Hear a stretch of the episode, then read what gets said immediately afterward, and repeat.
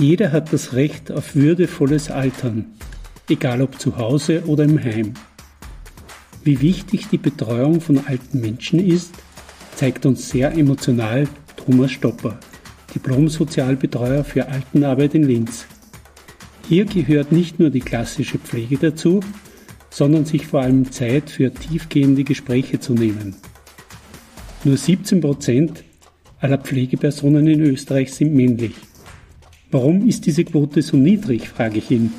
Und was wäre zu tun, um den Beruf noch attraktiver zu machen? Weiters erklärt er uns in einem anschaulichen Beispiel zwischen einer Autowerkstatt und seinem Pflegealltag, welche Rolle die Zeit spielt. Hören Sie rein in diese Podcast-Episode und erfahren Sie, warum Applaus alleine für Pflegekräfte in Österreich nicht genug ist. Was Mann bewegt. Ein Podcast der katholischen Männerbewegung zu Themen, die Männer ansprechen.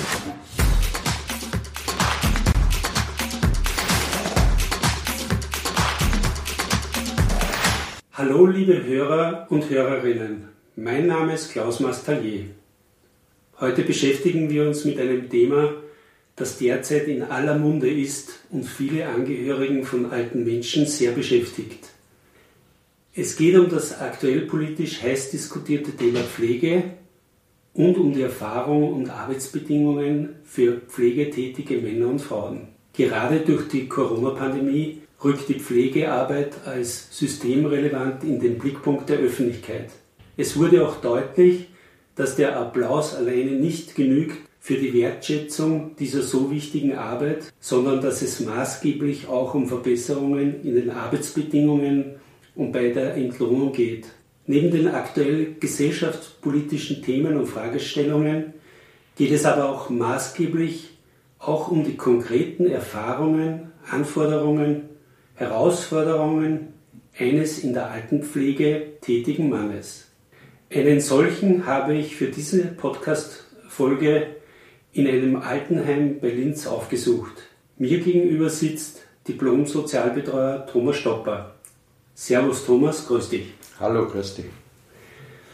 Auf der einen Seite bekommst du mit diesem Podcast-Interview Aufmerksamkeit und Öffentlichkeit für deine Berufssparte und du kannst hier darstellen, was das Schöne und der Gewinn deiner Arbeit ist.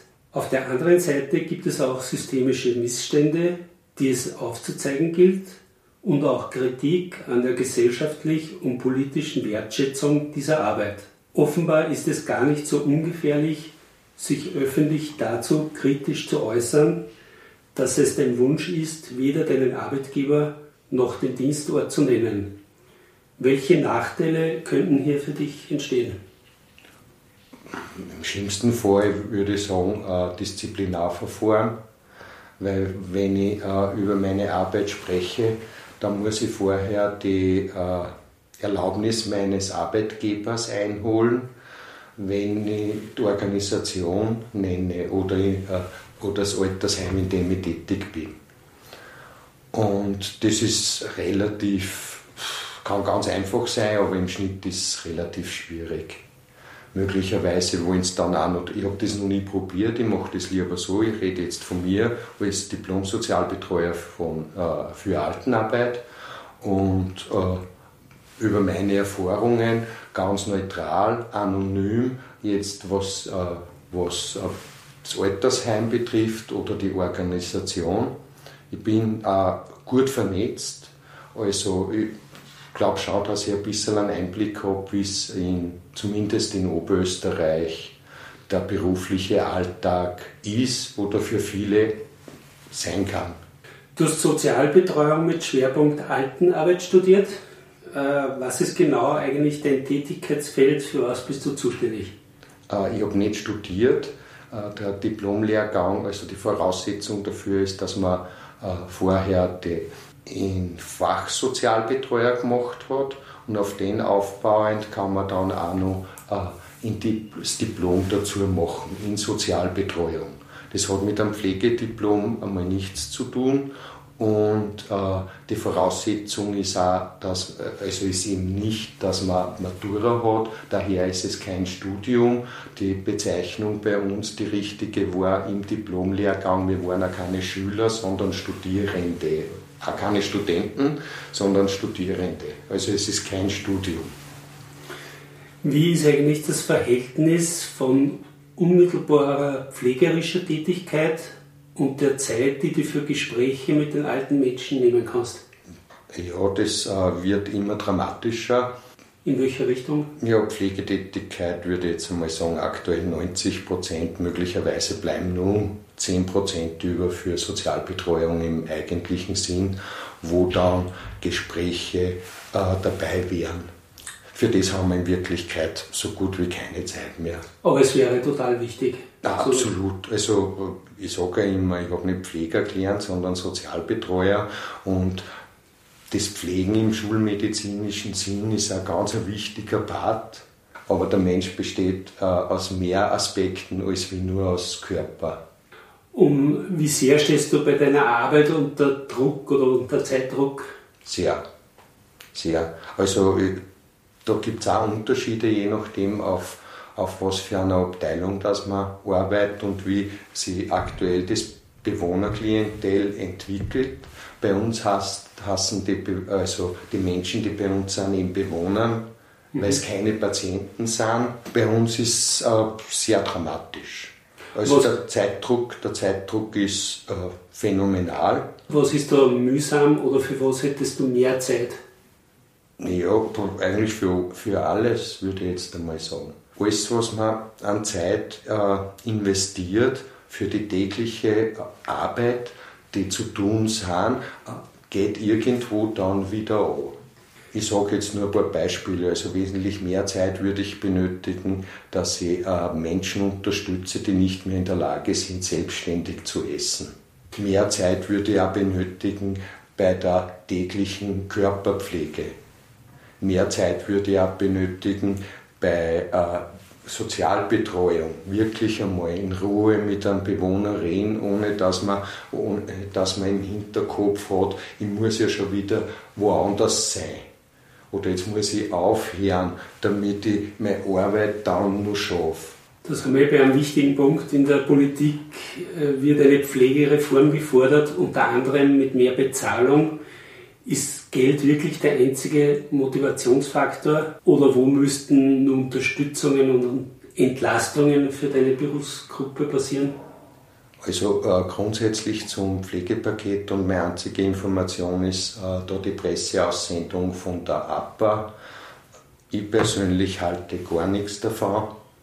Und zwar nicht, weil das nicht richtige äh, Maßnahmen sind, sondern weil es zu gering dimensioniert sind ich würde es einmal so ausdrücken, ein Flächenbrand löscht man mit viel Wasser und da fängt man nicht mit einer Pipette an. Also es ist ein Tropfen auf dem heißen Stein. Äh, die Probleme, die wir haben, werden durch die eine Milliarde aus meiner Sicht, aber da warte ich nur, bis die Regierung das äh, genau verschriftlicht hat. Aus meiner Sicht, die Probleme werden dadurch eben nicht gelöst.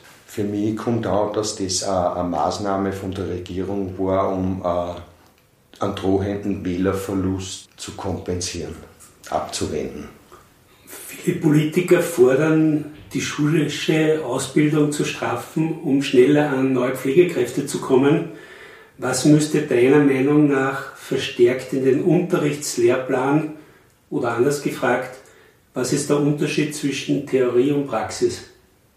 Für mich persönlich ist der Unterschied zwischen Theorie und Praxis der, dass man in der Theorie, in der Schule ganz tolle, viel Sachen lernt, dass man sehr viel lernt, dass das Ausbildungsspektrum ganz breit gefächert ist und dass man dann in der Praxis aufgrund vom Zeitmangel, der durch einen Personalmangel entsteht, der Personalmangel entsteht dadurch, dass wir einen Pflegeschlüssel haben, der den Anforderungen, ich weiß gar nicht, ob der jemals den Anforderungen gerecht wird, aber jetzt wird es schon langsam fatal.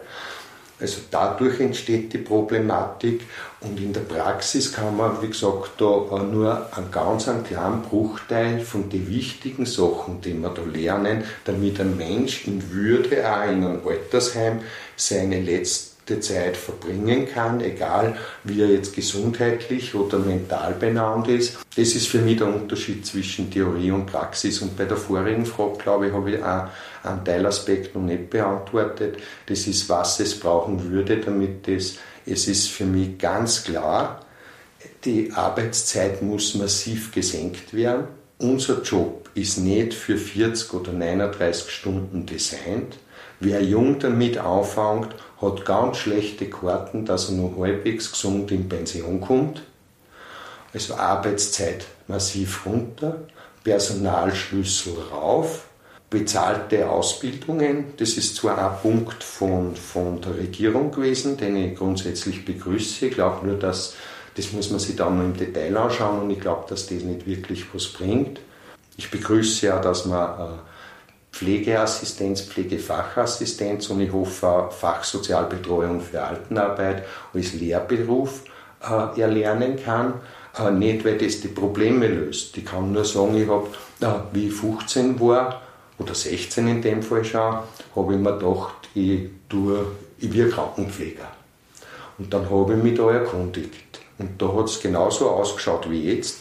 Lehr also die Ausbildung kann man erst mit 17 beginnen, also ich hätte jetzt ein Überbrückungsjahr in irgendeiner Schule noch machen müssen, wann, wann die Schulpflicht mit 15 beendet wird.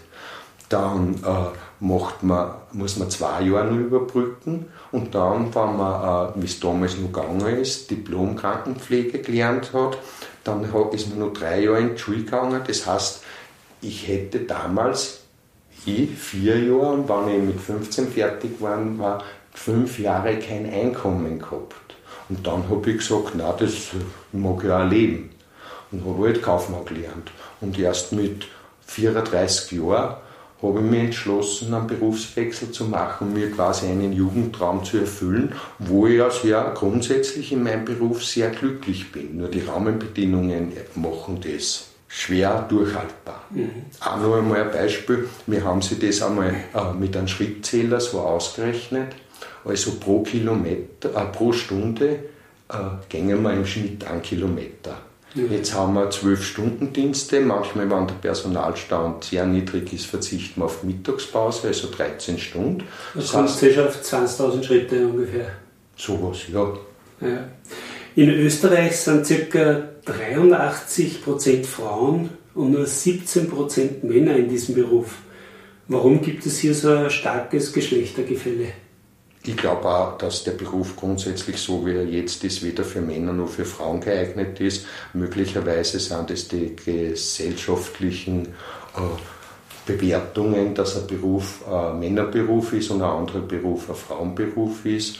Äh, Pflege ist grundsätzlich weiblich und äh, lasst dich auch bitte nicht täuschen von den 17 Prozent, weil ich vermute ganz stark, dass der Anteil meiner männlichen Kollegen in der Branche, die sie äh, in Führungspositionen verschüsst haben, äh, höher überproportional ist zu den 17 Prozent. Also sind dann quasi am ist aber nur meine Vermutung, direkt mit Menschen zu arbeiten, mit Bewohnern oder Patienten. Deine Vermutung, glaube ich, die habe ich auch schon gehört in, in Vorgesprächen. Mhm. Im medizinischen Bereich ist auch so, dass eher die Männer natürlich geringer sind und dann in die leitenden Positionen kommen, weil sie auch nicht schwanger werden können und weil da der Dienstgeber natürlich dort diese Vorteile sieht und somit ist dieser Prozentsatz ein bisschen kleiner. Dein Beruf ist auch körperlich ziemlich anstrengend und physisch fordernd. Wie lange kann man so einen Job praktisch ausüben? Weder meine Kolleginnen noch ich glaube, dass man diesen Job bis 65 ausüben kann. Also ich würde sagen, also ich kann da mein Alter nennen, ich bin derzeit noch 53 Und äh, ich kann auch sagen, wenn ich zwei Dienste habe, einen langen Tag und unter Umständen einen kurzen Tag, nur dazu, kurz heißt bei uns acht Stunden, das ist ein normaler Arbeitstag, dann brauche ich je nachdem, also ein Tag mindestens ist kein freier Tag, wenn ich nachher frei habe, sondern das ist ein Reha-Tag, weil da kann ich mich fast nicht mehr gescheit Mhm. Und ich bin mental und körperlich wirklich ausgelaugt. Also das ist ein, ein reiner Erholungstag. Und bei ganz schweren Diensten ist es so, dass ich in meinem Alter schon zwei Tage brauche dazu. Ich muss auch sagen, ich mache insofern Gesundheitsvorsorge für mich, dass ich 30 Stunden arbeite. Das ist, glaube ich, auch so die Obergrenze, die man unter Umständen in meinem Beruf auf Dauer gut aushält. Ich bewundere da alle Kolleginnen, die über Jahrzehnte 40 Stunden arbeiten in meiner Branche. Alle Achtung und trotzdem noch gesund bleiben. Aber wie gesagt, äh, ich glaube, dass das nicht die Mehrheit ist. Was könnten eigentlich Angehörige in einem Prozess beitragen, um euren Job zu erleichtern? Grundsätzlich ist es so, dass Angehörige ja äh, selbst berufstätig sind, selber eine Familie haben und wenig quasi Zeit haben. Wie gesagt, vielleicht ein bisschen Unterstützung. Und was sind so prägende Lernerfahrungen aus deinem Job? Es gibt keinen Tag, wo ich nicht nur irgendwas Neues dazulerne. Oder ich beschreibe es immer so, auf der einen Seite ist es sehr anstrengend, der, der Beruf, und auf der anderen Seite haben wir den geilsten Job der Welt, weil wir haben mindestens jeden Tag eine Anekdote. Ja, ja, es gibt Augenblicke, da ist er echt schön, der Job. Was, was erlebst du so als Bereicherung? Als Bereicherung, also ja, ich habe den Job, den Job, den Beruf habe ich gewählt, weil ich mit Menschen arbeiten wollte. Und das ist grundsätzlich eine Bereicherung. Also ich habe das Glück, dass ich in einem sehr guten Team arbeite und da ist es wieder so, da, da äh, freue ich mich auch immer, wenn, wenn ich meine Kolleginnen wieder triff. Und äh, natürlich wird da auch äh, hier und da einmal ein bisschen eine Gaudi gemacht untereinander. Und das ist schon, also im Team, in einem guten Team zu arbeiten, kann auch über viele Sachen, aus meiner Sicht, viele Sachen äh, hinwegtrösten, drüber helfen. Mhm. Das finde ich schon als äh, sehr gute Bereicherung, das muss ich schon sagen. Gibt es auch Vorbehalte oder Unverständnis, auf die du triffst, wenn du anderen Männern erzählst, was du beruflich machst? Ja, nicht nur bei Männern, auch bei Frauen. Auch so ein Aha-Erlebnis habe ich gehabt, da war ich noch gar nicht so lange in der, in, im Beruf. Und beim Fortgehen habe ich mich mit zwei, also war mit meinen Freunden in Linz in einem Lokal und habe mich halt mit zwei Frauen unterhalten. Und wie ich gesagt habe, dass ich damals, hat das noch geheißen, Altenfachbetreuer, dass ich Altenfachbetreuer bin, sind sie gleich einen Meter weiter weggestanden. Geschlechterspezifische Diskriminierung passiert auf beiden Seiten. Wenn ein Mann nicht dem Rollenbild eines Mannes entspricht, was weiß ich, ich sage es jetzt, wenn ich nicht, weil ich nicht Polizist bin, nicht irgendwo ein Chef bin oder ein geschickter Handwerker, sowas, ich sage es jetzt ganz nur ganz plakativ, da gibt es dann schon viel, viel Vorurteile auch von der, von der äh, Frauenseite. Ja, ein sehr herausforderndes Thema. Äh, schauen wir, was uns in diesem Bereich die Zukunft bringt. Zum Abschluss noch eine allerletzte Frage. Glaubst du, dass Care-Arbeit gerade auch für uns Männer förderlich ist? Und wenn ja, in welcher Hinsicht? Wenn es darum geht, in einem Menschenleben Mensch zu werden, dann komme ich über die Sachen nicht äh, darüber hinweg. Ich denke, dass man äh, das Einzige, was bei uns sicher ist, mit der Geburt kauft man sich das Ableben, das Physische ein. Äh, das ist die katholische Männerbewegung, da würde ich halt auch jetzt äh, darf ich da in Jesus Christus hernehmen. Der Jesus Christus ist als Mensch geboren und er ist im physischen Tod vor der Auferstehung gestorben. Er hat sich nicht irgendwie wegtransformiert, sondern er ist er, wer physisch auf diese Welt kommt, geht er wieder physisch. Und das ist, sind Themen, die, muss man sagen, die werden an jeden Menschen in seinem Leben betreffen. Jeder Mensch wird mit Sterben konfrontiert sein möglicherweise von nahen Angehörigen, Freunde. Jeder Mensch kommt irgendwann, möglicherweise außer er hat die Gnade des frühen Todes, sonst kommt jeder Mensch in die Lage, dass er irgendwann einmal äh, nicht mehr so kann wie als Teenager. Und äh, jeder Mensch wird sich irgendwann einmal, außer bei einem Sekundentod, äh, möglicherweise, dieser Vermutung, wir wissen ja nicht, wie lange die Sekunden dann im Sterbeprozess dauern. Aber wenn, es nur, wenn in zwei Sekunden tot wäre, weiß man ja nicht, wie lang die Zeit, das Zeitempfinden von den Sterbenden dann ist. Aber grundsätzlich wird ja jeder mit Leben, Sterben, Tod und möglicherweise auch das Leben danach schon jetzt auf dieser Seite auseinandersetzen müssen. Und da sehe ich jetzt einmal keinen Unterschied zwischen Frauen und Männern. Was bei uns im Beruf halt schon dabei ist, das muss man schon ehrlichkeitshalber auch sagen, man muss halt schon ein bisschen resistent sein gegenüber Körperausscheidungen. Aber da gibt es ganz männliche Berufe, die ich zum Beispiel nicht machen kann. Das war Fleischhauer. Also das geht bei, würde bei mir überhaupt nicht gehen. So ist ja jeder anders, jeder soll sich den Beruf aussuchen, was er möchte. Ich empfinde grundsätzlich die Auseinandersetzung damit und andere Menschen beim Leben unterstützen zu können und zu dürfen, schaue als sehr gute Bereicherung für meinen Menschwerdungsprozess. Und ich bin dabei auch sehr kritisch, das muss ich auch sagen. Eine Anekdote möchte ich noch erzählen, so ein Aha-Erlebnis hast du mich zuerst einmal gefragt. Ich habe einen Freund, der hat eine Autowerkstatt. Und da stelle ich mein Auto auch immer hin. Und das ist so eine kleine Werkstatt am Land. Da kann man ein bisschen zuschauen, was da. Und wie ich da halt einmal drinstehe und so die Automechaniker so zuschaue bei der Arbeit, und die arbeiten mit Autos, keinen Menschen, also mit Maschinen, ich, die arbeiten zwar sehr zügig, aber es geht alles in Ruhe. Sie haben für die Arbeit, die sie äh, machen, genügend Zeit. Sie haben also jetzt rein, wie ich da zugeschaut habe, viel weniger Stress als jetzt mir in der Betreuung alter Menschen im Altenheim und ich nehme mal auch im Krankenhaus. Das habe ich nur eine Vermutung, weil ich rede grundsätzlich nur von den Sachen, was ich weiß. Also die haben bei Autos weniger Stress als mir, die man mit Menschen arbeiten. Und da, da das war ein Aha-Erlebnis und da habe ich mir gedacht, das doch stimmt nicht. Weil normal müsste es umgekehrt sein. Ich habe dann auch mit meinem Freund geredet, der die Werkstatt hat, und er hat gesagt, ja, er sagt ja auch immer, sie sollen sich Zeit lassen, weil sie draufgekommen sind, dass die Zeit, das Vorher investieren, nachher äh, locker einer kommt, weil es viel weniger Reklamationen haben, weil die Arbeit genauer wird. Und da denke ich mir, sollten wir uns, so blöd dass das jetzt klingt, ich würde auch gern meine Bewohner so pflegen, wie der Automechaniker, wie der Automechaniker seine Autos herstellt. Lieber Thomas, danke für deine ehrlichen Worte und deinen Einblick in deine Branche. Alles Gute für deinen weiteren Weg. Danke. Ich sage auch danke und jederzeit wieder.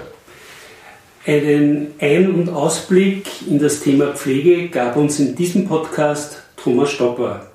Ihnen, liebe Hörer und Hörerinnen, wünsche ich viel Gesundheit und freue mich, wenn Sie bei der nächsten Episode wieder dabei sind. Ihr Klaus Mastallier.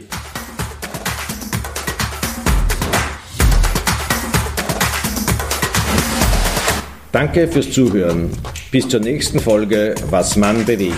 Euer KMB Podcast Team.